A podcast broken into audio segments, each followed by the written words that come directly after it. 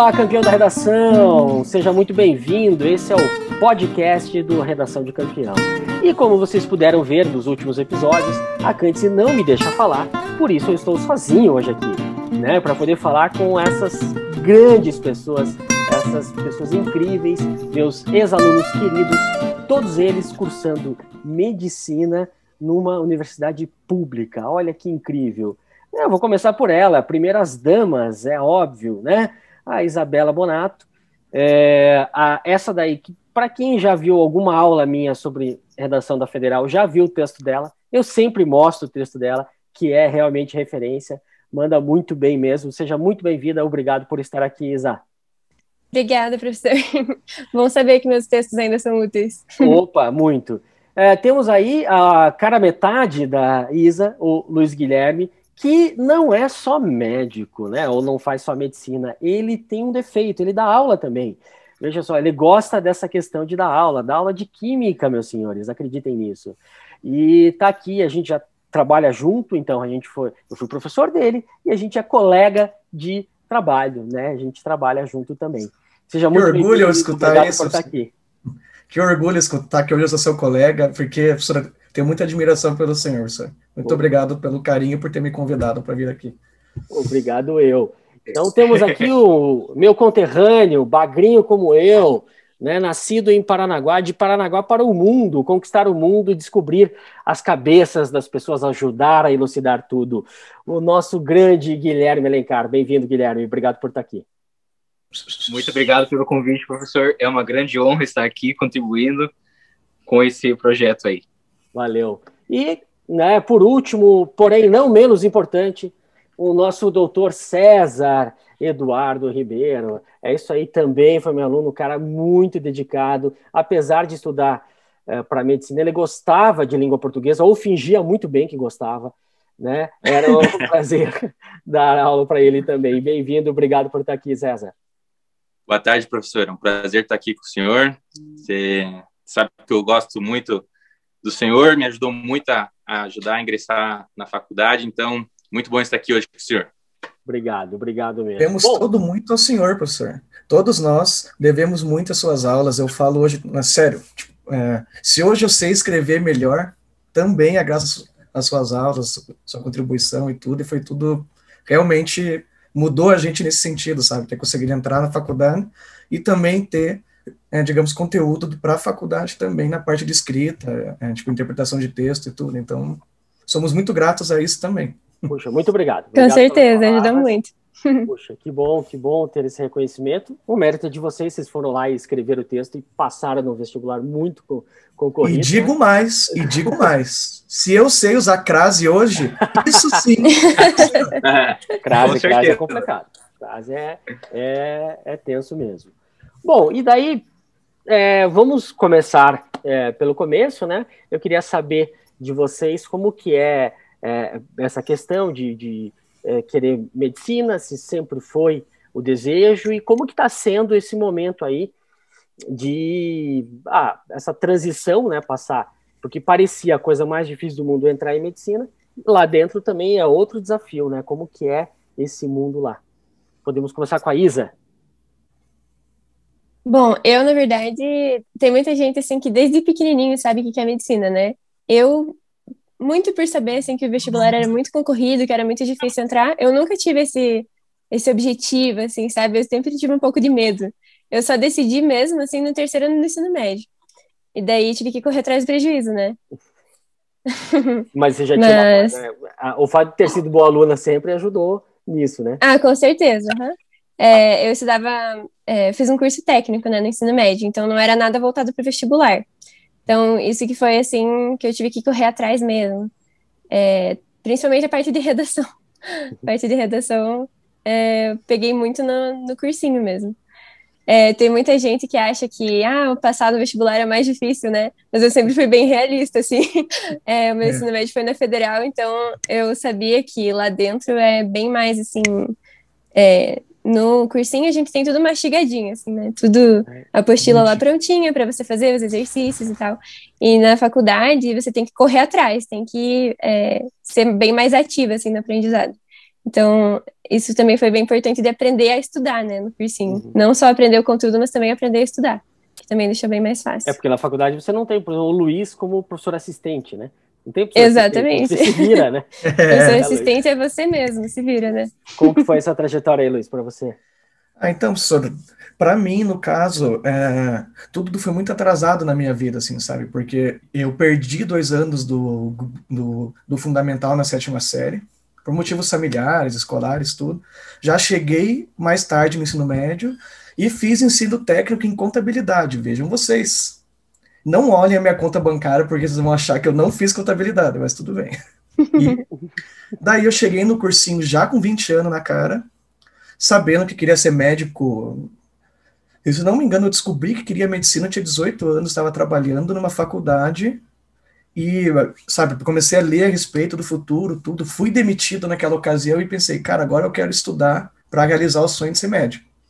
Fui estudar, professor, e, e eu, eu não sei é do, do, dos nossos colegas aí, mas quando eu cheguei no cursinho, diferente da Isa, que tinha chegado já forte, já com uma base boa, sempre muito estudiosa, né? Eu cheguei sem saber dividir com vírgula, com 20 anos na cara. E tinha cara com 16 anos sentado que dava de 10.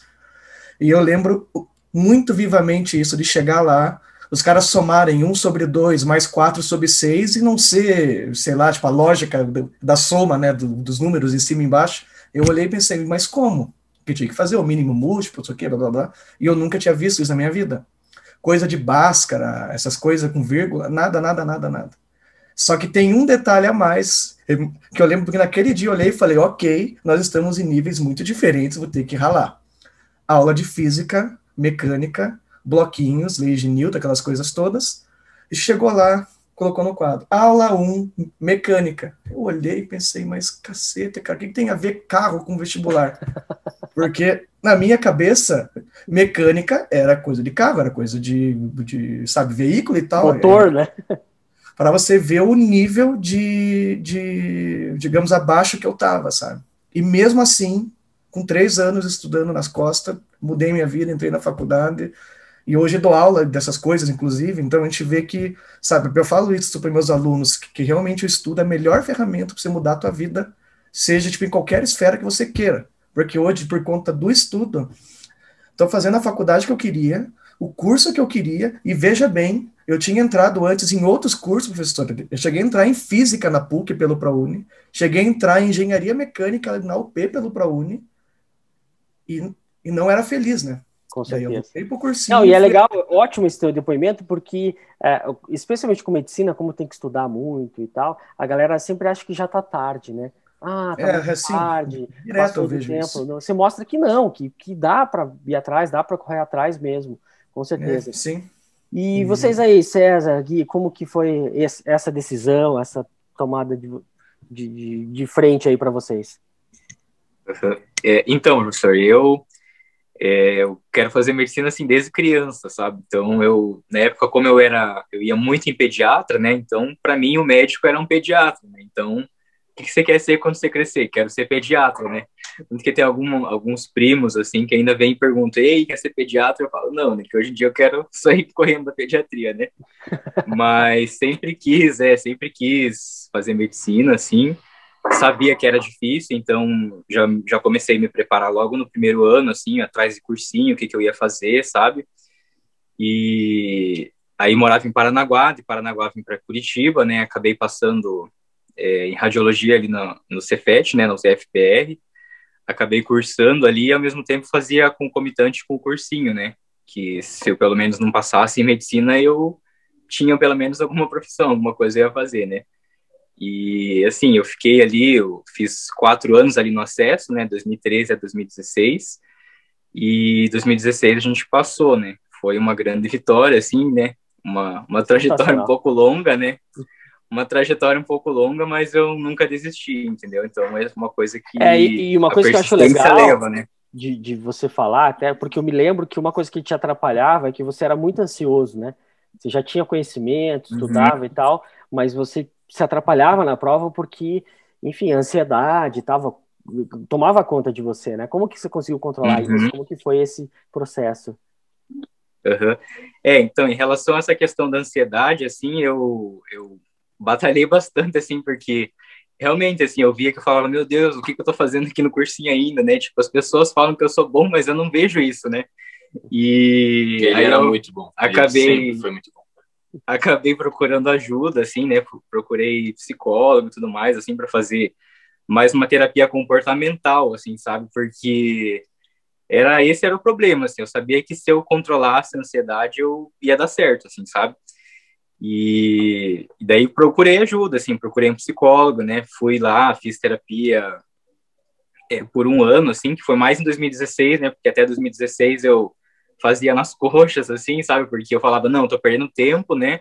Uhum. E eu via que valia a pena eu perder esse tempo, porque no, no final deu certo, né? Então eu acho que se eu tivesse procurado essa ajuda e, tipo, feito certinho o, o que era programado para ter feito, eu acho que eu teria passado um pouco antes, talvez, né? Mas, assim, professor, uma coisa que, que às vezes as pessoas falam, né? Ah, você demorou muito tempo para entrar. Eu vejo que isso, ao mesmo tempo que foi bom, que foi ruim, né? Ao mesmo tempo que foi ruim, foi bom também, porque é, o tempo no cursinho me, fez, me faz valorizar muito o curso, sabe?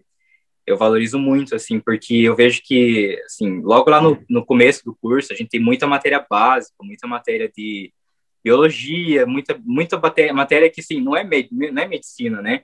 Uhum. E eu valorizei muito essas, essas matérias, sabe? Tipo, eu falava, não, eu batalhei tanto tempo para estar aqui, então eu vou valorizar, eu vou acordar cedo sim, não vou faltar aula, sabe? Porque eu vi que, e, que aquilo era o que eu queria, entendeu? E assim, eu sou muito feliz no curso, assim, muito feliz mesmo, né? Independente de, de, de escolher uma, uma, uma, especialidade, eu gosto, assim, do curso como um todo, ser médico é uma grande, uma grande vitória na minha vida, sabe?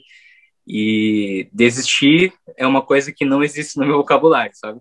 Que legal. Uma coisa que, inclusive, inclusive, né, o professor Pedro Adriano ali do Acesso, né, um professor que me ajudou muito, assim, nessa trajetória, tipo, foi um dos primeiros professores a, a reconhecer o meu potencial e investir em mim, sabe? E eu vejo que se que ele me apoiava muito, ele falava assim, Guilherme, você não pode desistir jamais, entendeu? Porque se você desistir, você não vai saber se se estaria ali a sua oportunidade. Então eu não desisto de nada, assim, professor. Isso é uma coisa muito muito minha, assim, sabe? Eu falo, não, eu tenho esse objetivo, eu vou lutar. Que legal. É isso aí. Incrível, incrível. Show de bola. E você, César, como que foi essa trajetória até estar tá aí fazendo medicina? Então, professor, é, a minha história na, na, medicina começa desde sete meses de idade, né? Porque eu fui diagnosticado com um câncer maligno, né? Um tumor maligno, um neuroblastoma de adrenal, e eu tinha só sete meses de idade, então tive uma infância doente, não só por conta disso, graças a Deus eu fui operado, retiramos o tumor, e eu passei uma infância doente, assim, direto estava em hospital, e então teve uma hora que eu comecei a querer parar de ser o, o paciente para poder virar o um médico, né?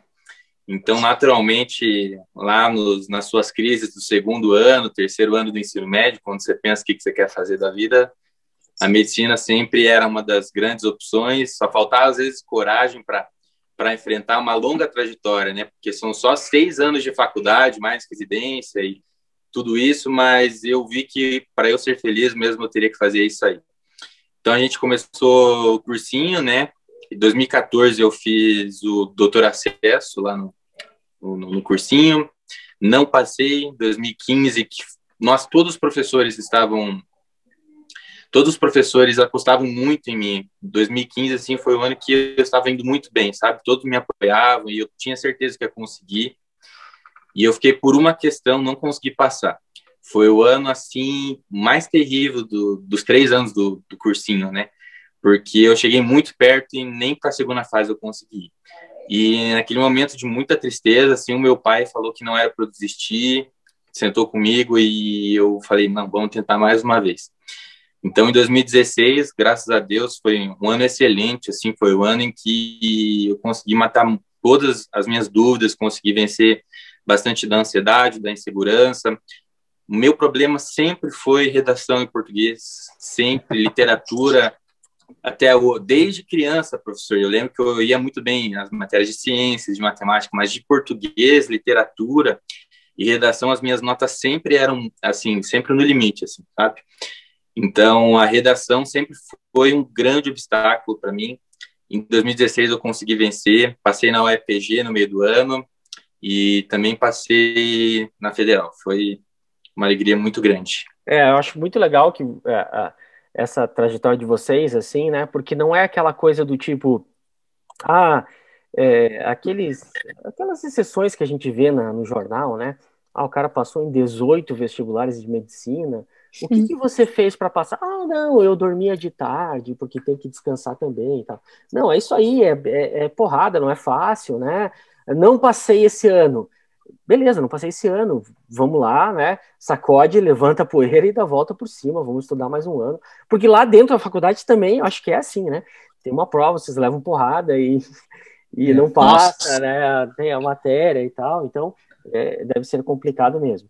E no meio de tudo isso, vocês estão fazendo faculdade, né? E vem a pandemia, que, que abala vocês tanto do ponto de vista, enfim, com o trabalho de vocês, porque vocês vivem, né? Estão estudando para isso, para a saúde, e a gente vive uma crise de saúde, é, e ao mesmo tempo atrapalha a formação, né? Porque é, especialmente nas, na, na federal, né? Na universidade pública no Brasil, é complicado conciliar esse, ensino remoto. Como está sendo esse momento aí para vocês, tanto da, uh, vendo a situação do Brasil, quanto a situação de vocês mesmo? Ah, professor, para mim, assim, tipo, porque eu mais percebi que afetou, para mim, né, no meu caso, é eu, eu gosto muito de ter a minha rotina, de ir até lá, ver a aula, tudo, só que eu sinto falta da parte prática das disciplinas, sabe? E tem muita disciplina que a gente via paciente, a gente ia até ambulatório, olhava as coisas de fato, não era só slide, né? Que a parte do slide eu posso ver em casa, de fato, a gente vê aula de slide em casa e segue o jogo, tá tudo certo. Só que, sabe, o que eu sinto mais falta é daquelas aulas assim, nossa, cara, hoje eu vou acordar às sete e meia para ir no ambulatório de pneumologia. Vamos olhar os pacientes lá. A gente olhava a doença lá, olhava, falava com o paciente e beleza. E também, né, é, sinto muita falta dos colegas também, sabe? Da, da, rotina de sala de aula, de, de ver as pessoas lá, de, de sabe, convive e tudo. Isso para mim faz falta, sabe? Sei para vocês, galera, mas para mim é um, é um, tipo, um fator que está sendo bem determinante assim na, na pandemia agora, né? Então, professor, a gente, eu digo assim bastante por mim também, foi um período assim bem complicado da desde março do ano passado, porque a gente acabou ficando um pouco largado, assim, sabe, por um tempo, porque a federal demorou muito tempo para se manifestar sobre as disciplinas à distância, né, ensino à distância, enquanto os nossos colegas da PUC, da, da UP, da, da Pequeno Príncipe, todos já estavam tendo aula online, assim, com duas semanas, né, de pandemia. É, e a federal teve esse atraso, esse grande atraso, a gente agora fica assim com medo de não se formar mais a tempo, como era planejado, né? A prova de residência, ela é geralmente feita ali no mês de novembro, de dezembro, quando você começa a chegar perto do internato, eu e o Gui, a gente está chegando perto do internato, né? Então a gente começa a pensar o que é o internato para a galera saber aí, quem, quem tá querendo ainda não sabe, o que, que é o internato? O internato são os dois últimos anos da, do curso, né? Então, o curso de medicina é dividido em três partes: o básico, que é até o quarto período, daí do quinto até o oitavo são o ciclo, é o ciclo clínico, que é praticamente matérias teóricas e práticas, né? E a partir do nono período, que é o internato, você só tem a prática. Você é como se fosse um mini médico supervisionado, né? Um Mas é você que está ali né? no, nos ambulatórios, no centro cirúrgico, é você que está ali acompanhando, manejando os pacientes, tudo supervisionado, mas é, digamos assim, a parte a parte mais importante do curso é o internato. Se você faz um internato bem feito, você acaba virando um médico generalista, assim, bom, sabe? Então, a gente acabou ficando prejudicado porque eu e o Gui, por exemplo, a gente só vai voltar para o internato, se Deus quiser, agora aí no dia 23 de agosto. Até lá a gente vai ter algumas aulas online, a Federal ela acabou se mobilizando para fazer algumas aulas online, os períodos especiais, né, ensino remoto emergencial. E agora estamos aí, professor, esperando, tendo não perdendo a esperança, né? Provavelmente vai atrasar um pouco, mas tentar correr para atrás do prejuízo. É isso. É muito louco, né? Como muda a rotina de todo mundo e vai atrasando os planos os planos de, de todo mundo. E dentro aí da, da faculdade, do trabalho de vocês e tal, é, enfim, é, existe mesmo tratamento precoce? Como que é essa questão aí? Ah, então, sobre esse assunto já tá ficando meio batido, né? Aqui, sabe? Tipo, o, o tratamento precoce é qual, né? sabe? Calma aí, calma que agora até sentei diferente aqui, calma aí.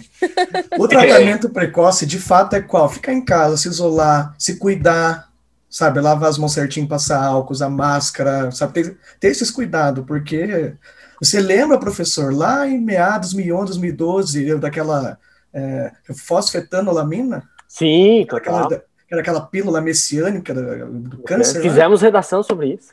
Exato, eu fiz várias. E, professor, é, digamos, trazendo isso para hoje, é mais ou menos a mesma coisa. A galera pega tipo uma coisa e torna algo messiânico. Assim, isso aqui é um remédio milagroso. E não é. Tanto que eu cheguei e pergunto assim, mas gente, me explica o porquê que esse vermífugo, esse remédio de partite reumatoide vai funcionar para lá. Me diga de fato qual o mecanismo da, da, do, do agente viral lá, e que ele consegue, de fato, ir lá e, tipo, brecar. Ninguém sabe dizer, eles só, só vão lá e acreditam no negócio e é isso aí, entendeu? Isso é ridículo. E medicina não é feita assim, né? Não é feito no achismo. O cara tava fazendo do nebulização de cloroquina, cara. Isso é uma nebulização, loucura. é verdade. Muito louco. É, é, é um remédio que nem é de via respiratória e os caras estão colocando o negócio lá de algum jeito que acha que funciona.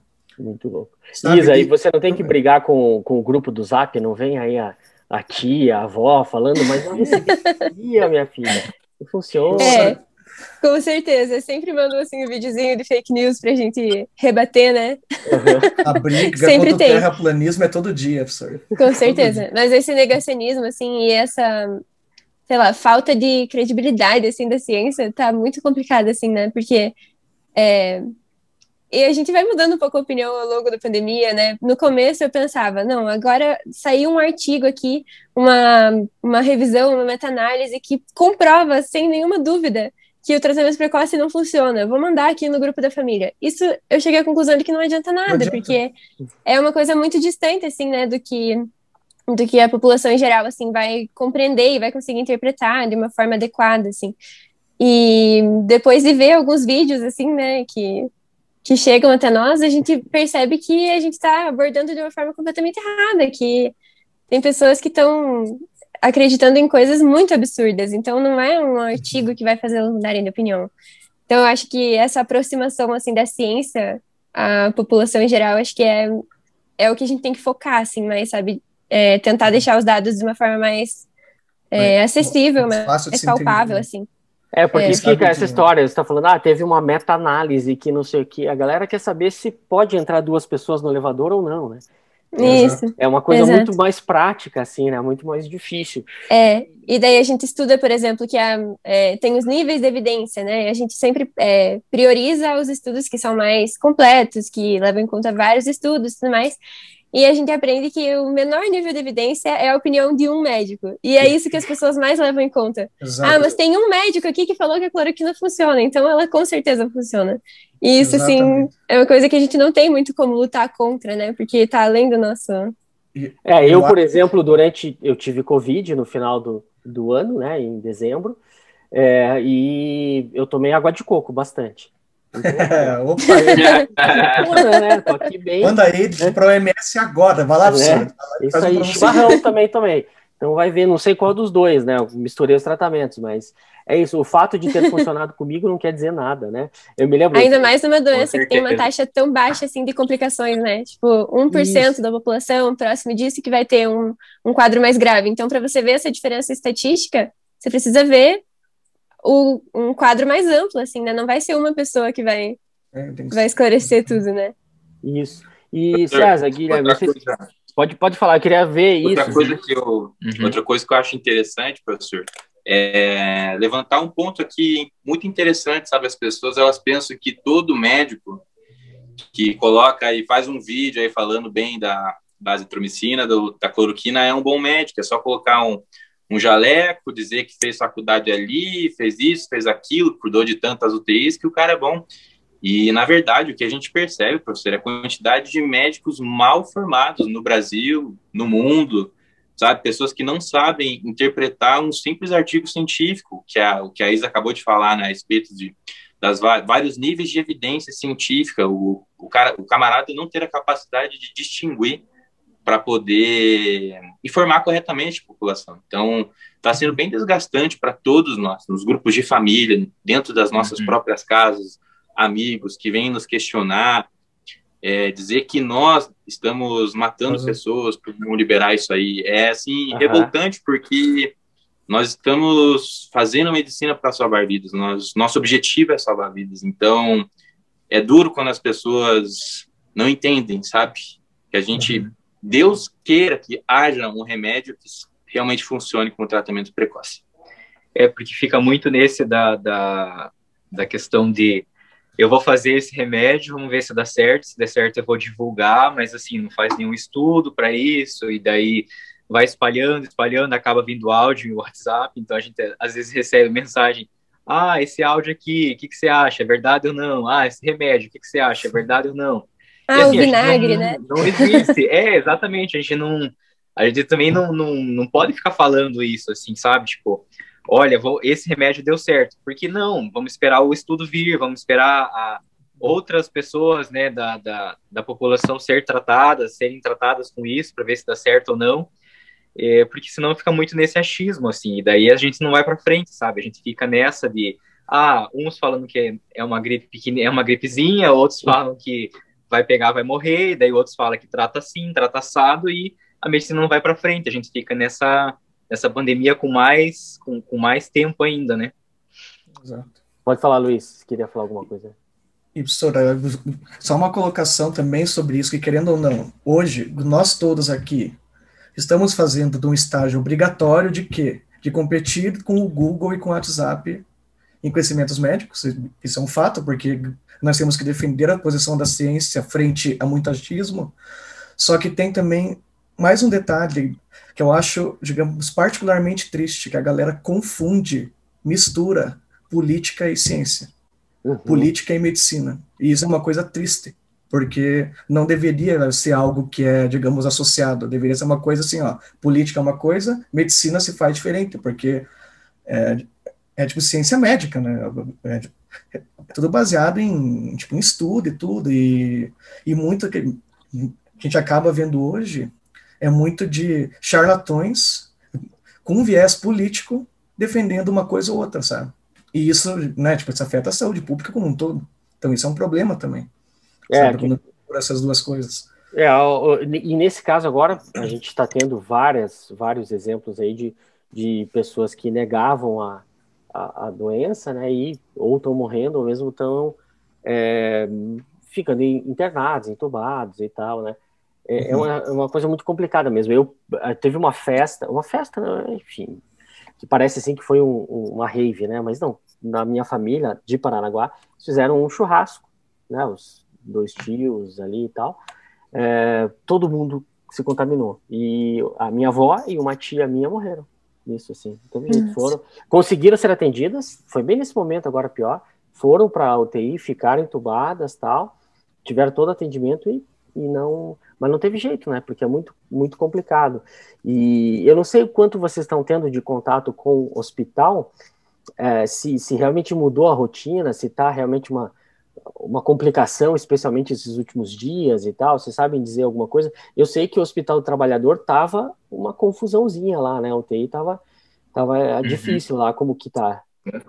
É, é que assim, professor, é, o Hospital do Trabalhador ali, né? Vou usar ele como uma, uma referência, é, nesse tempo de pandemia, assim, desde que começou, a gente teve uma, uma grande mudança, assim, lá no hospital, né, tipo, em relação a, aos protocolos de segurança e tudo mais, como que a gente aborda o paciente, né, o Hospital Trabalhador é um centro de, de trauma, né, então ele é referência em trauma, é, e a gente notou, assim, que quando começou a pandemia e, e começou a, as, começaram as medidas de restrição, é, teve uma grande diminuição do fluxo. Então, assim, o hospital ele praticamente ficou vazio, vazio mesmo. Hum. Mas e isso foi uma coisa boa, porque a gente viu que se tem pouco, pouca gente aqui é porque tem pouca gente na rua, né? Tem pouco acidente ocorrendo e ok, é assim que tem que ficar, entendeu? Só que é, com o passar do tempo, né, a bandeira foi mudando, né, começaram as flexibilizações e tudo mais, e o hospital começou a bombar, né, então o hospital começou a, a, a retornar ao que era antes, né, uhum. e hoje em dia, assim, né, é, atualmente lá o, o, HT, né, a gente chama HT, o HT ele tá como se fosse antes, ele tá como antes pandemia, pré-pandemia, sabe? Isso é uma coisa ruim para a gente, porque a gente percebe que a população realmente não está acatando com as medidas, sabe? Uhum. E, e, gera um impacto, porque, é, por exemplo, é, outras doenças elas continuam existindo, sabe? Então ainda continua existindo pressão alta, ainda continua existindo doença cerebrovascular que precisa de atendimento, neoplasia, né, câncer lá no Hospital do Erasto. Então essas doenças elas continuam existindo e alguns pacientes eles realmente fazem a sua parte, então eles ficam em casa, os familiares também, só que às vezes por esse medo de ir até um, um hospital e se contaminar, acaba aumentando ainda mais a mortalidade dessas doenças, entende? Acaba é, deixando mais, é, tornando mais negligenciado assim o olhar para essas doenças, sabe? Em vista da pandemia, né? em vista da Covid, porque hoje em dia é o que mais se fala é nisso, então as pessoas acabam achando que, sei lá, algum sintoma que eu tô tendo aqui que pode ser um tumor, é, ah, isso aqui é a Covid, vai ficar em casa e beleza, e daí morre por conta disso, sabe? Entendi. Então, é, isso, é, isso é, é a minha perspectiva, assim, sabe? É, o que, o que eu sinto, assim, é que a, a, por conta disso, tudo que vocês falaram, da politização e tal, é que a gente não tem um discurso único, né? Então as pessoas não sabem no limite o que uhum. fazer, né? Então é para buscar atendimento Sim. ou não? O que, que eu faço? Fico em casa uhum. e tal? Porque é muito difícil fazer as pessoas ficarem em casa. E com alguém falando para não ficar, uhum. fica mais difícil ainda, né? Então fica um Sim. discurso meio de duas frentes, aí é muito é difícil uhum. de saber o que fazer, né? Pode uhum. falar, Luiz, manda ver. E nisso aí também, professor, que você falou, de ter tipo, esse discurso do fica em casa, não fica em casa, tem muito também o risco da automedicação, né? Que a gente acaba vendo hoje muito uhum. paciente com. tá, tipo, usando remédio, tipo, pra, é, digamos, sozinho, né? Isso, uhum. tá, tipo, se automedicando e depois vai colher os reflexos disso, tendo aquela hepatite medicamentosa, um monte de coisa que tá tomando remédio, né? Eu tive um caso bem próximo a nós, que o cara pegou Covid, foi no médico, o médico falou, ó, toma aqui só, tipo, por remédio para dor, para controlar sintoma, e, tipo, espera em casa. Ele, ele pegou, falou pro médico negativo, foi embora, pegou, tipo, esses remédios do kit Covid de algum lugar que eu não faço ideia onde, e se automedicou em casa, e adivinha, professor? Ele sarou, como muitos outros saram. Só que não por conta da, da medicação, do tal kit, né? Por conta do, é. do da, da progressão natural da, da, da, da doença, né? A maioria é, inclusive, se cura mesmo. É um conhecido nosso, inclusive ele é, buscou vários medicamentos assim que não eram nem um pouco indicados, tomou uns três tipos de corticoides que não seriam Exato. indicados naquele momento, sabe? Poderia ter, pode ser que ele tenha tido um, um, quadro mais grave do que teria sem os medicamentos, sabe? Exato. Daí a gente até pensou, não, agora que aconteceu com ele, né, ele vai mudar um pouquinho o posicionamento. Mas não, ele acha que foi aquilo que salvou ele, entende? Então é muito difícil a gente lutar contra isso, né? Contra o pensamento das é, pessoas tem, nesse sentido. Tem um negócio, eu me lembro da época do, do Pílula do Câncer, que, você, que vocês citaram aí, é, que tinha isso, né? De que eu me lembro de uma coluna do Drauzio Varela, em que ele falava assim: não, vocês não podem achar que é verdade que todos os médicos do mundo estão num complô para não salvar as pessoas e ganhar dinheiro com isso, assim, né? Não faz sentido. E eu conheci o primo de um, de um amigo meu, de professor, uh, grande amigo meu, que ele teve câncer, é, ele foi para o Erasto, conseguiu tratamento é, com quimioterapia, ele falou, não vou fazer, porque isso é complô da indústria farmacêutica, eu vou, eu quero a pílula do câncer. Né? E, e daí o, o médico do Erasto até falou, não, beleza, você pode tomar a pílula do câncer, não tem problema, mas só vamos fazer esse outro tratamento aqui junto, né? Tem aqui um alternativo, inclusive, eu não sei dizer, reproduzir o que, que é, mas eu me lembro que ofereceram para ele também um tratamento alternativo dentro do Erasto, com cuidado, tudo.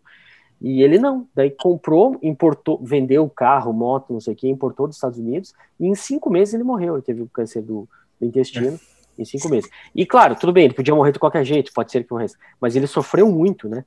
Por conta disso. Então, essa politização, né, é, dessa questão que, que, é muito difícil, bem que o, que o César estava falando antes, né, que é difícil lutar contra isso, né? Tomara que tivesse um remédio para tudo isso, mas infelizmente não tem, né? Não é tão simples assim, né?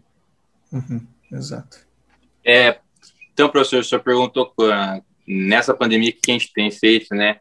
Eu me inscrevi no edital da, da Escola de Saúde, porque foram, feitos, é, foram realizados vários editais de chamamento emergencial, né, para os estudantes de medicina, de enfermagem, de uhum. farmácia. Então, recentemente, aí eu estou, desde novembro, no Hospital Oswaldo Cruz, fazendo, é, fazendo toda a triagem da, das coletas do suave nasal, para o teste do PCR, sabe?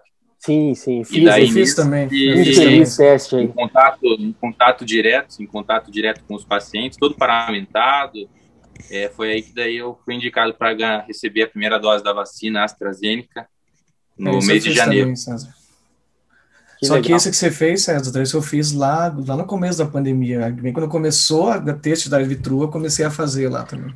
E vocês, é, vocês, alguém teve Covid aqui, não? Vocês tiveram? Não. Eu não. Não, passaram. Não. Não. E, e, virou jacaré só o Luiz e o César? Só eu, professor.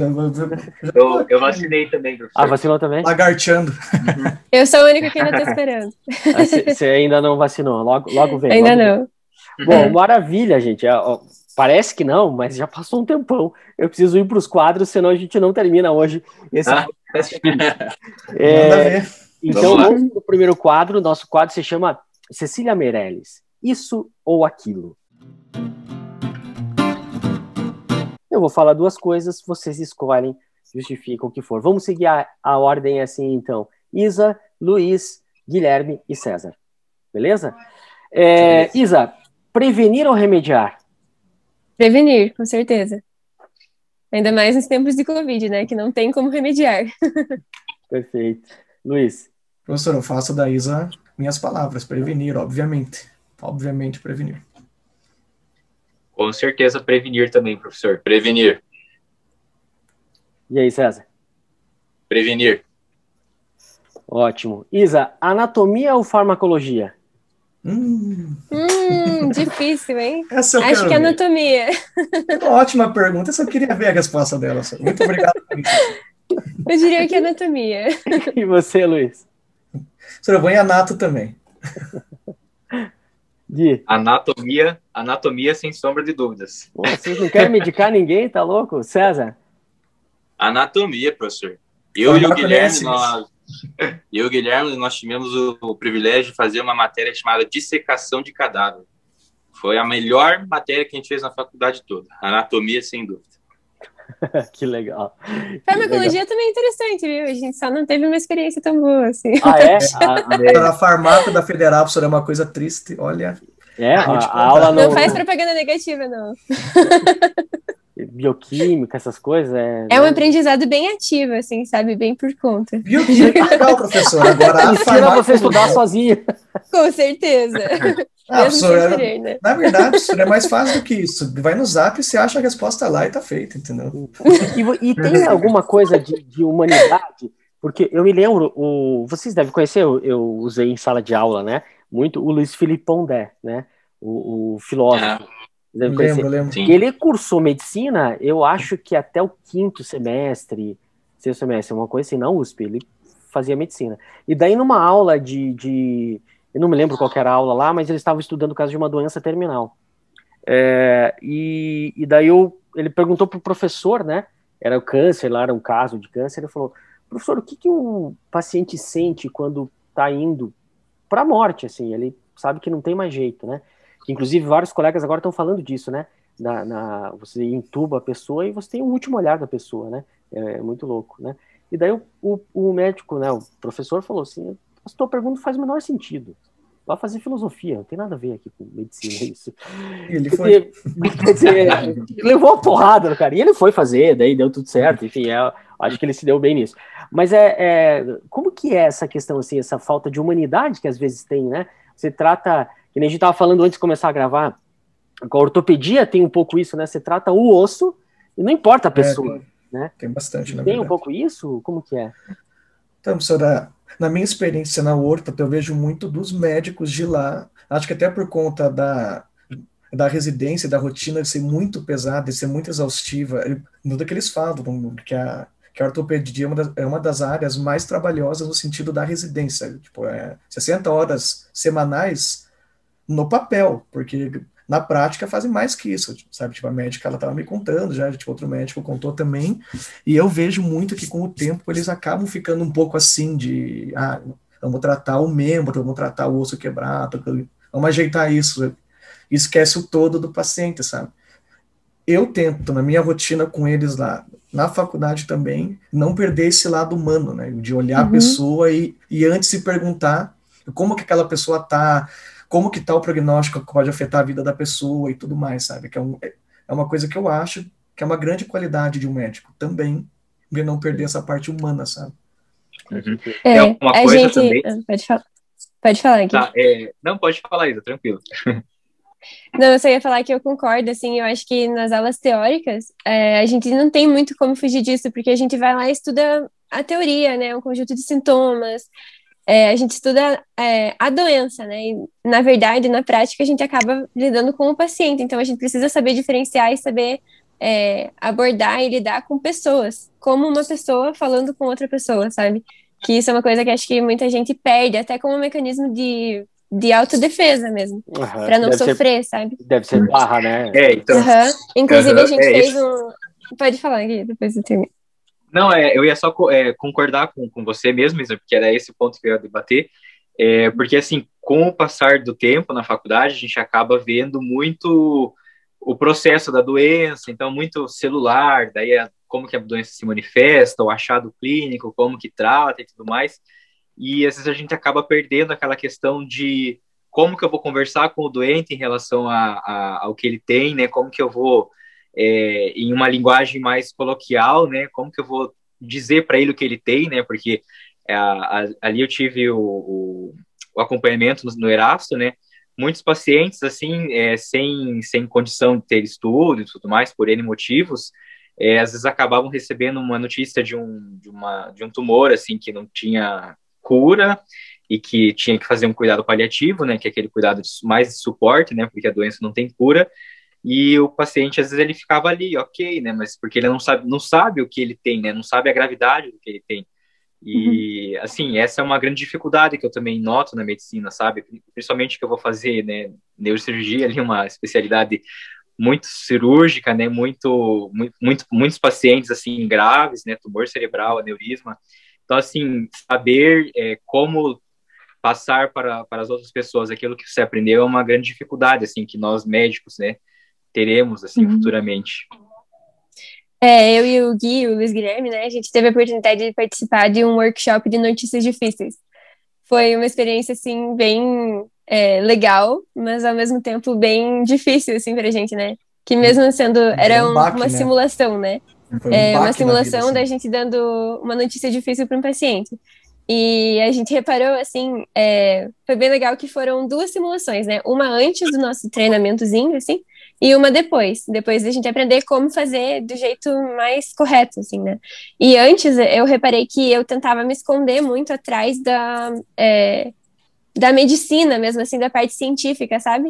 É, falar é, o diagnóstico nos termos mais corretos possíveis já jogar em cima o tratamento, já tentar amenizar tudo aquilo para o paciente, sabe? Meio que se escondendo atrás disso. E o que a gente aprendeu aqui, na verdade, a melhor forma é sendo vulnerável mesmo, assim, né?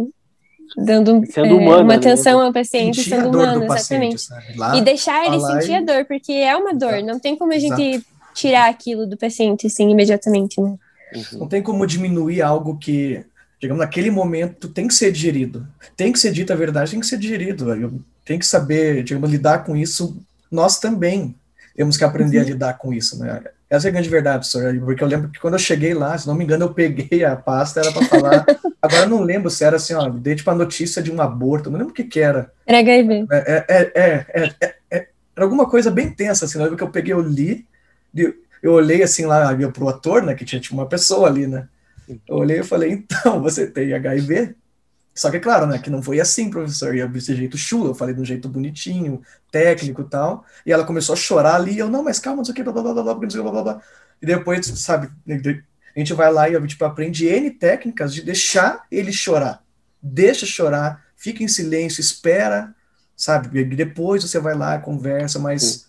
Não Enfim, pode é interromper é... esse momento, né, do, do luto. É, Sim. faz parte. E faz não adianta a gente do, também do... jogar jogar também estratégias terapêuticas ali naquele momento que o paciente não está não tá nem conseguindo pensar remédio, nisso no momento. Né? Não, não adianta, falar de remédio na hora ali, tem que falar a uhum. notícia, uhum. deixar ele digerir. Depois, qualquer coisa ele volta depois, vocês conversam sobre isso, enfim. É tipo de coisa que a gente é, uma coisa, um, um adendo assim, professor, também, é que a gente, né, pegando essa linha da, da questão de como dar notícia, é, eu acho que assim, eu tenho essa dificuldade também, assim, de, de, de estar numa situação dessa, né? E assim, eu tive uma, um, um, grande episódio assim que marcou bastante. Não sei se, se vocês lembram que teve aquele menino que explodiu lá o, o prédio, o prédio que explodiu lá por conta de um químico, alguma coisa assim que aconteceu na casa, direito a história. Esse menino que morreu, então assim, eu tava de plantão nesse dia, tava lá no Hospital do Trabalhador. E daí, assim, a gente soube, né, que ia chegar um, um paciente vítima de incêndio, alguma coisa assim, Deixa meio por cima. Desculpa interromper gente... você, só para nosso ouvinte entender. Então, aqui em Curitiba, num, num apartamento, no sexto andar, é, foi, é, estava sendo feito um serviço de impermeabilização de sofá, né, é, com produto inflamável, e eles não tomaram os cuidados adequados. A, a dona da casa foi fazer um café, quando ela ligou uh, o fogão, explodiu tudo, explodiu de derrubar a parede do apartamento e o menino que estava deitado na cama foi jogado para fora. Ele caiu do sexto andar. Desculpa, só para a galera entender o que aconteceu aí. É, mas assim, então a gente, o que a gente sabia no momento era isso, que ia chegar uma vítima de incêndio, assim, né, meio que por cima. E daí, assim, eu estava acompanhando o serviço da neurocirurgia, né, e daí a gente ficou esperando, assim, vamos ver o que, que chega, né. E aí, assim, eu o menino chegou grave, assim, mas é, a gente nunca, eu nunca tinha visto um paciente tão grave desse jeito, assim, sabe, da mais criança, né? E, e assim, eu tava lá na, na, na, no acompanhamento, assim, do caso, e ele tinha que fazer uma cirurgia na cabeça, assim, ele precisava de um, de um tratamento cirúrgico. E eu sei que a gente entrou, assim, até entrei, assim, otimista, né? Falei, não, a gente vai operar e vai dar certo, né? Eu sei que o menino acabou falecendo, assim, antes mesmo de começar, a cirurgia. E assim, durante ali, a gente ali olhando, né, medida de reanimação e tudo mais, a gente até então eu só tinha visto aquilo, né, no boneco, na, na faculdade, né. Em Grey's Anatomy. E, é, em Grey's Anatomy também. E, e assim, foi uma, um dia muito impactante, assim, para mim, sabe? Ali, e daí depois a gente foi na, na, na, na sala lá do Hospital Trabalhador e dar a notícia e tudo mais, assim, foi um um dia que marcou bastante, assim, sabe? Esse choque de, opa, o paciente, ele às vezes não, não melhora, às vezes ele morre, às vezes eu tenho que dar essa notícia, sabe? Então é. Porque você tá ali para salvar, né? Você não tá para dar essa Sim, notícia. Sim, a gente não espera, exatamente, a gente não espera, assim, por mais grave que o paciente esteja, a gente acha que vai, sei lá, vai fazer ou uma medida farmacológica ou vai fazer uma cirurgia, o paciente vai melhorar, sabe? Mas não, assim, e, e a questão de você, meio que, entre aspas, estragar ali o otimismo da família, né? É uma, uma condição muito ruim, assim, pra gente, sabe? A gente fica se, se reflete, assim, né? A gente se autoanalisa em relação a essas coisas, né? Incrível mesmo, realmente é algo incrível. E daí uhum. a última pergunta desse quadro, né? É, é Grey's Anatomy ou Sob Pressão? Sob Pressão. Ai, Mas eu diria que é mais realista, assim, tá mais próximo da nossa realidade, assim. Eu Menos romances que... no, no, local de trabalho e mais, tipo, SUS. Pois é. Esse, é. esse, é um ponto bem importante a se levar, mas, mas eu assisti. Professor, eu sou quase formado em Grey's Anatomy, eu assisti acho que 11 temporadas, então eu vou de Grey's Anatomy, porque eu gosto do Shepard, eu gosto da Grey, eu gosto de ver as fofocas, eu gosto de ver a parte médica, porque, porque eu acho muito legal também, sabe, eles retratam bem legal também a parte médica, assim, não é muito com floreio. Tem é, a... uma vez por episódio, né? É, sim. Tem a parte da fofoca, do beijo, no armário do hospital. Até parece, gente. Gente, onde que tem esse armário no hospital? Que então eu não vi esse troço lá. tem esses lugares no armário, mas, mas tá tudo bem. E, só que mesmo assim, tipo, a, eu vou de Grey's Anatomy porque eu gosto da parte médica e também eu assisti mais, né? É, eu, eu iria de Grey's Anatomy também. Eu não, não, não tive a oportunidade de assistir a outra série, mas falam que é boa, mas eu recomendo, é bem boa. Eu conheço uma música do, do, Chico e do Gil, que é da Surpressão. Eu não conheço a série. É, sob pressão é muito mais realista, como a, como a Isa falou, concordo. Mas Grey's Anatomy faz a gente também refletir bastante como futuro médico, várias situações assim de com, com, conflitos éticos, morais, sabe, que nós teremos na nossa profissão. Então, Grey's Anatomy a gente consegue aprender bastante coisa nesse sentido. Mas tem o House também, também, né? House também. Cara House bravo. Espetacular. House, muito bom. Tá, e, então vamos para o nosso próximo quadro. Isso não, campeão. O que, que para vocês não? De jeito nenhum. Isa, que não acreditar cegamente em vídeo do WhatsApp, principalmente sobre a pandemia. Foi muito direto a pergunta, se eu pensar. Eu acho que não sair se automedicando sem ter tipo, um mínimo de orientação sobre isso. Boa. Socorro, não façam isso, pelo amor de Deus. E tomem cuidado com o pronome é, Até porque é, essa própria azitromicina, o pessoal fala assim, ah, mas por que estão falando mal se é um remédio que está aí há muito tempo e, e, os médicos prescrevem? Realmente, é um remédio excelente. Mas Só ele pode criar, entre outras coisas, ele pode gerar a resistência à bactéria, tudo, criar superbactérias. Com certeza. Então, Sim. realmente. Assim como a cloroquina e a ivermectina são ótimos remédios, se bem aplicados, né? Se bem indicados. É, é tipo, Mas não para qualquer coisa. São bons remédios, sabe? São um bom remédio, só que dentro da esfera deles, para o tratamento deles, para a doença que eles abordam, né? Não para qualquer coisa. Para mim, não. Vacina não veio para matar idoso, que eu já ouvi também. Ai, meu Deus, é verdade, cara, antivacina. Eu já ouvi isso também, só que, ó, não é isso aí, não. Eu posso mudar minha resposta, professor? Pra mim, não, antivacina. Socorro, gente, pelo amor de Deus, cara. Não pra mim, não, negacionismo científico, né? É, gente, socorro, cara. Que dor de cabeça me dá esse assunto até, mano. Tudo bem. César. Não a Bolsonaro. Resume tudo isso Resumiu que a gente tá falando. É. Muito obrigado, Cezinha. Ó, Cezinha, para você aqui. Muito obrigado. Uh, e para mim, a redação, campeão. Esse é outro quadro. Que dica vocês dão? Vocês quatro passaram num vestibular extremamente concorrido, medicina, numa, uh, numa universidade pública. Me desculpe os meninos, mas o texto da Isa é incrível. né?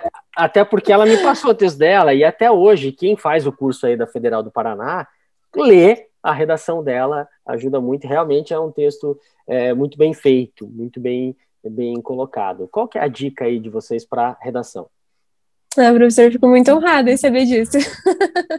Achei que você só usava para apontar meus erros mesmo. Não, claro, é para mostrar ó, como fazer, como fazer. Essa semana mesmo, não é, não, não é é, papo, esta semana mesmo eu fiz uma proposta de redação que incluía bem aquela proposta igual do, da Federal do Paraná, que tem que juntar o texto com a imagem, né? Era o texto uhum. e a tirinha. Eu fiz esse exercício. E daí eu mostrei os seus textos e tal, daí os alunos pediram para deixar no seu texto como modelo. Daí eu deixei a, a, o texto lá, eles ficavam olhando, a proposta era outra, mas eles viam como que eu começo, como que eu encaixo uma coisa na outra. Eu falei, ó, segue esse aqui que você vai bem. Você pode fazer só só tipo um adendo? Eu acho, amor. Você pode começar a cobrar isso daí, hein? É verdade. é verdade. Não, é verdade, direitos tô brincando, tô brincando, tô brincando, tô brincando. Pagar royalties. É. é. Então, é claro que tem aquelas dicas que todo mundo já sabe, né? Ficar de olho nas atualidades, treinar muito. Mas uma dica bem prática, assim, no dia da prova, mesmo que me ajudou bastante, é é que assim, eu gosto muito de analisar criticamente o que eu mesma escrevi, sabe? Só que às vezes quando o texto tá muito fresco, assim, a gente acabou de escrever, eu pelo menos tenho muita dificuldade em achar assim, o que que poderia melhorar, o que que não tá tão claro, assim, porque é, tem aquele viés, assim, né, de que eu sei o que eu quero dizer, né? Então, né, uhum. né, bem quando o texto tá muito fresco, assim, eu acho difícil fazer isso. Então, o que eu fazia era escrever, assim, um esboço de todos os textos, Aí eu dava uma esparecida, ia no banheiro, tomava uma água, ficava de boa, e daí eu lia de novo e tentava analisar tudo que dava para mudar e tudo que dava para ficar melhor, sabe? Ótimo. Então isso me ajudou bastante assim na prova. Tentar se distanciar do seu rascunho para ter um olhar como se fosse de fora, assim, né? Isso, exatamente. Perfeito, ótima dica. Isso na hora da prova mesmo, né? na hora da prova. Uhum. Claro, né? Se faltar cinco minutos, daí não faça isso. Né? Óbvio, né? Não pode ficar descansando demais, né? Mas, é, sim, mas o manejo do tempo aqui, ali né? ajuda Vou também. descansar por um minuto aqui, vamos ver o que acontece. E vocês, tem alguma dica aí? Então, professor, eu tenho uma dica que, na verdade, eu não sei se é uma dica tão válida no sentido, digamos, didático, mas eu lembro que eu sempre pensei em seja simples. Nós somos estudantes de nível médio, não somos filósofos, não somos técnicos, não somos, digamos, acadêmicos. E eu lembro, professor, durante um bom tempo no meu estudo, eu sempre referenciava os textos, sempre começava aquele parágrafo, digamos, que eu quero mostrar o tema numa ilustração, eu sempre usava Simpsons. Simpson, Simpson, Simpson. Por quê? Porque é um desenho com muita crítica social, tem muita variedade de episódios, então tem muitas situações legais se eu conseguir, digamos, representar o que está acontecendo na redação. E eu lembro que eu pensava assim, cara, eu vou usar o Simpson para conseguir mostrar para o corretor o que eu quero dizer no texto e como mostrar o problema. E eu usava o Simpson. E eu lembro que, que, que as minhas notas eram boas nas redações, até, digamos, quando eu passei na UFSC, o meu texto foi de Simpson. E a nota, que era, acho que o máximo era 15, então eu tirei tipo 14, não lembro, ficou uma coisa assim. E eu usei, né, tipo, Homer Ótimo. Simpson. Acho, acho muito bom, porque a, a, cultura pop pode ser usada e está sendo esperado realmente é, um texto de um, de um aluno. Um, um aluno de nível médio, né? Exatamente. É, eu sempre pensava que às vezes era melhor não usar uma palavra muito bonita do que usar ela errado, né? Exatamente. Exato. E eu lembro, Joga simples, é dois contrastes na minha vida. Teve uma redação em que eu usei, acho que o Locke, aquele John Locke lá, só que eu citei errado. Uhum. Não era o John Locke que falou aquilo lá, era um outro cara. E eu falei assim, eu lembro que eu pensei assim, caramba, é muito mais provável que o João Felipe, corretor acadêmico, conheça o John Locke do que o Homer Simpson. Exatamente. Então, eu errar alguma coisa do Homer Simpson, talvez passe batido e fique bonito. É, ele vai pensar, ah, eu não vi esse episódio, John, né? Exato, o John Locke, e na verdade era o, era o, era, sei lá, era outro cara que falou, talvez ele perceba isso, porque foi mais provável, né? É, uma coisa que eu gostava de fazer bastante era de colocar as próprias obras literárias do vestibular no, na redação, sabe? Tipo, é assim, eu já teria que ter lido para a primeira fase, né? Salvo aquelas, aquelas provas que a gente tinha que fazer primeira e segunda junto, né? Que tinha redação junto. Mas eu gostava de colocar. Eu lembro que na, na UFSC, lá também foi o vestibular que eu passei, eu usei sermões do Padre Vieira, né? Que foi o, o que caiu para gente no vestibular da Federal. E assim, é um texto assim que eu indico para o pessoal ler, né? Inclusive porque, né? Uhum. Eu acho que é um texto que ele não, não é só daquela época, né? Ele, ele é cabível de, de, ser utilizado em qualquer época, porque ele traz um pouco essa questão, né? Do, do que eu acho que esse ano seria o, o, o perfeito assim para ser usado. Não sei se o, o professor deve ter outros textos, mas assim, para mim seria um texto que se eu tivesse fazendo revestibular hoje eu utilizaria, principalmente por essa questão de, de conscientização e tudo mais, né? Gostava de usar ele. É, e também usava bastante é, fontes históricas, assim mesmo, né? Eu gostava de começar o texto ali, principalmente dissertação, gostava de fazer bastante. É, iniciar com um fato histórico e concluir amarrando ali com o que eu discuti no meio, né? Atualizando e tudo mais. Eu gostava de fazer texto assim. Ótimo, ótimo. César. Bom, é, como eu disse para vocês, eu sempre tive muita dificuldade em língua portuguesa, literatura e redação. Então, foi um grande obstáculo para eu conseguir chegar até aqui. Então, se eu fosse dar algumas dicas do que eu fiz, é primeiramente, assim, eu lembro, professor, que você era muito bom na, nas propostas. Você fazia propostas assim que eram muito dentro da realidade. E eu lembro que nos três anos que, que eu estudei junto com o senhor, o senhor acertava sempre, assim. O senhor sempre vinha na sala, olha, eu falei, a gente, a gente trabalhou no passado, de fato. Então, uma dica muito importante é prestar atenção nas propostas que os professores de redação estão fazendo, porque eles estão estudando é, para perceber qual que vai ser a temática, né, ou abordar alguma temática que seja parecida. Em segundo lugar, fazer bastante redação, treinar bastante, pecar pelo excesso, fazer várias propostas o máximo possível, é, ter a ajuda dos professores assistentes. Eu lembro que eu chegava o professor João, ele corrigia, olha, Sérgio, isso aqui não está legal, usa tal, tal frase, com os outros professores lá do acesso, é, tá muito feia essa frase, e aceitar humildemente, trabalhar o uhum. máximo que você puder para fazer um texto bacana. E, em terceiro lugar, estar atento a, a tudo isso que está acontecendo. Eu acho que, assim, ano de 2020, 2021, o tema pandemia é, gerou muitas, muitas, muitos muitos pontos que podem ser abordados numa futura redação aí. Então a gente tem que estar esperto com conhecimento de mundo, como a gente falava. Isso, conhecimento de mundo, é isso que a gente falava tanto. Uhum. Professor, posso dar uma diquinha extra? Claro.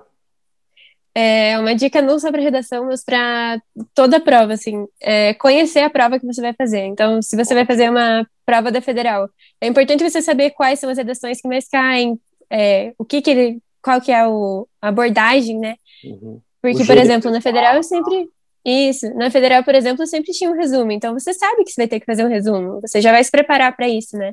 Muito melhor do que você chegar lá e levar um susto com o que Exato. aparecer lá, né? Com Sim, certeza. tipo, naquele tempo limitado ali com nervosismo, não é hora de você descobrir como vai ser a é prova. Aprender como que é, né? Com certeza. É. Por isso que, absurdo. Só o último adendo também, completando a Isa, veja e refaça as provas antigas do vestibular que você quer fazer, porque isso é importante para você ver é, é como que aquelas mentes pensam lá Se acostumar na banca com a daquela prova. formato, com tudo, né? Uhum, é visualmente, assim, né? É, é uma, uma dica assim que eu tenho também, professor, é que eu gostava de trabalhar bastante aquilo que eu não gostava muito, sabe? Porque assim, eventualmente, eu, por exemplo, sempre gostei de fazer dissertação e resumo, né?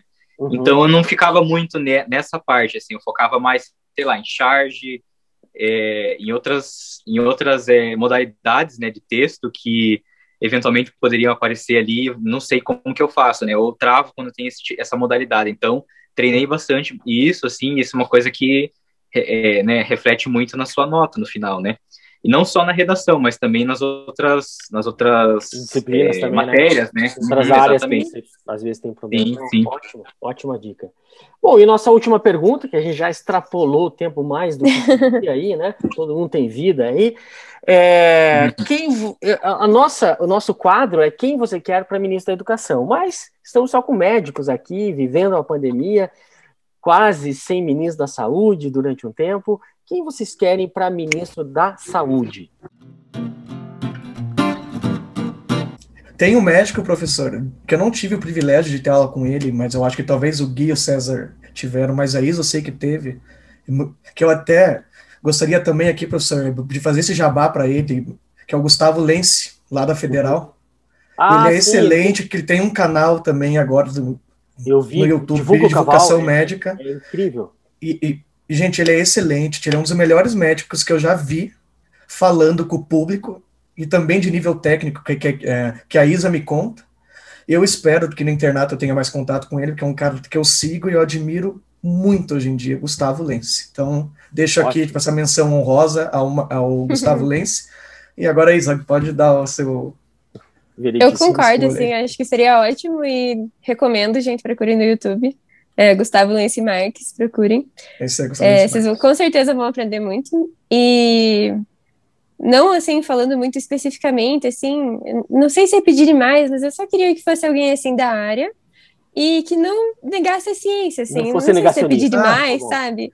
Tem mais, tem mais um também, professor, que eu lembrei agora, que eu que eu ando acompanhando muito, o Atila e a Marino. Acho que ele é excelente é também. É verdade. Ele vai é verdade. Ele fala as verdades que tem que ser ditas nesse momento, do jeito certo e do jeito polido, não fala de um jeito, digamos, colocando floreio, agora tentando diminuir. Uhum. Ele é franco, ele é verdadeiro e ele é uma autoridade no assunto de virologia aqui no país. Então, Legal. eu acho que ele é um bom ministro para esse momento, né? Com certeza. É, assim, pensando também nessa questão de professores nossos, assim, é, tem o professor Clóvis, não sei se o pessoal conhece, acho que vocês conhecem também. Ele é o presidente lá da Sociedade Brasileira de Infectologia, e ele é, conversou diversas vezes em entrevistas no Fantástico e tudo mais sobre essa questão da, da pandemia, da Covid, assim, ele trouxe, assim, bons posicionamentos e tudo mais, sabe, eu acho que também seria um, um bom candidato, assim, além do, do professor Gustavo Lenz, que eu também admiro bastante. Ótimo. É, são dois, são dois grandes médicos, assim, médicos que impactam a nossa vida, né, o o doutor Gustavo Lense, professor Clóvis, são ótimos, ótimos médicos que eu gostaria de ver como ministro da, da Saúde. É isso aí, maravilha. Não, eu não tenho nem palavras para dizer, né, para agradecer vocês essa disponibilidade, esse papo incrível, sensacional, que a gente podia conversar muito mais aqui. É, obrigado mesmo, de coração, por vocês dividirem esse momento, dar dica para o nosso aluno, dividir o conhecimento de vocês, que é vasto. Obrigado mesmo aí pela oportunidade de, de estar com vocês um pouquinho mais e matar um pouquinho da saudade ainda que, uhum. que é a distância, né? Ah, professor, eu só também eu gostaria de fazer uma colocação aqui, que todos nós aqui, os três, sem exceção, um dia vamos ser médicos, vamos estar lá na frente influenciando a vida das pessoas, é, nós quatro, desculpa. Ela sabe nem contar mais, né? E um dia, paz, um dia eu vou pegar um bisturi na mão, boto fé nisso. Um dia vamos dar um bisturi. Mas, professor, é, um dia nós vamos ser médicos, vamos estar salvando vidas, se Deus quiser, e isso tudo também tem muita influência do Senhor. Então, oh, jamais esqueça disso, viu? que o Senhor como professor, e eu hoje também como professor, eu vejo, é, digamos, a baita ferramenta que o estudo é, e tendo um professor bom, competente, com coração bom, é, digamos, o cara que quer ensinar de verdade, o cara que ama ensinar, faz toda a diferença do mundo. Eu tento ser como o senhor hoje, como professor também. Puxa vida, porque eu vejo obrigado, muito reflexo de vocês. Não era a ideia do podcast, mas muito Não, era, professor. é verdade, professor, é verdade. Eu estou aqui para falar as verdades mesmo. É verdade. Eu acho que, que é algo importante de ser dito, né? que é valorizar a educação também, sabe? Não só que, ah, beleza, a gente vai ser médico, tudo. Só que por trás de nós tem muitos professores que nos trouxeram até aqui. E o senhor é um deles, com certeza absoluta é um deles. Com certeza. É, professor, só para te contar aí, ó, a minha irmã agora está no tempo de vestibular, né? A Emanuele. E ela também teve algumas, várias aulas aí com o senhor e fiquei muito orgulhoso. Ela tirou 900 na redação do Enem. Eu nunca tirei essa nota e a, e a menina Legal. tirou. E eu falava, Manu, presta atenção nas dicas do professor João Felipe. Ele falou, ah, tá bom, tá bom. Então, tá parabéns bom, tá bom, pelo tá seu trabalho o senhor é uma excelente pessoa, um excelente professor e foi um momento muito agradável que a gente passou agora, agora à tarde com o senhor aí. E que passe essa pandemia aí para a gente poder fazer ao vivo isso, né? Junto, né? É verdade. É, aquele almoço, aquele almoço no chimarrão. Com certeza. Nossa, por favor, por favor, vi que saudade do chimarrãozinho. Professor, muito obrigada pelo convite, muito obrigada por pensar em nós, né, para isso e por lembrar da gente. Por lembrar da gente, é, é verdade. E uhum. saiba que o senhor sempre vai ter uma grande contribuição na nossa formação. Né? Que legal. Obrigado mesmo. É isso aí, professor. Muito obrigado mais uma vez pelo convite aí, né? Eu fiquei ali um bom tempo ali na, na frente, nas cadeiras do cursinho ali, anotando tudo que o professor falava, né? Nem um louco, certeza. E, né, várias vezes ali, professor, professor, corrige esse texto para mim, daí ele levava, trazia corrigido, melhor aqui, melhor ali. E assim, é, isso foi muito fundamental, assim, para minha aprovação, e se eu tô onde eu tô hoje, agradeço muito, assim, a, aos meus professores, né, principalmente o, o senhor, né, o professor João Felipe, é, João Felipe e o professor João Adriano também, é, e assim. Pedro Adriano. O pessoal que tá. É, o pessoal João que tá Adriano vestibular, de né, João Adriano é de pneu. Não, é, Pedro Adriano. É, não dá para desistir, sabe? Não desista, porque uma hora as coisas voltam a dar certo, sabe? E eu acho que esse é o, é o foco, assim, que todo mundo tem que ter. Mesmo nesse, nessa situação que a gente tá ali, tá ali, né, com a corda no pescoço, né? A gente não sabe o que, que faz. É, olhar, na, olhar ali que tem uma luz no fim do túnel, sabe? Eu acho que é isso que a gente tem que ter em mente e é isso aí. Valeu, muito obrigado, valeu mesmo, gente. Que, enfim, esse ano seja logo, que todos estejam vacinados logo aí e que a gente consiga voltar o quanto antes à vida normal. Obrigado mesmo.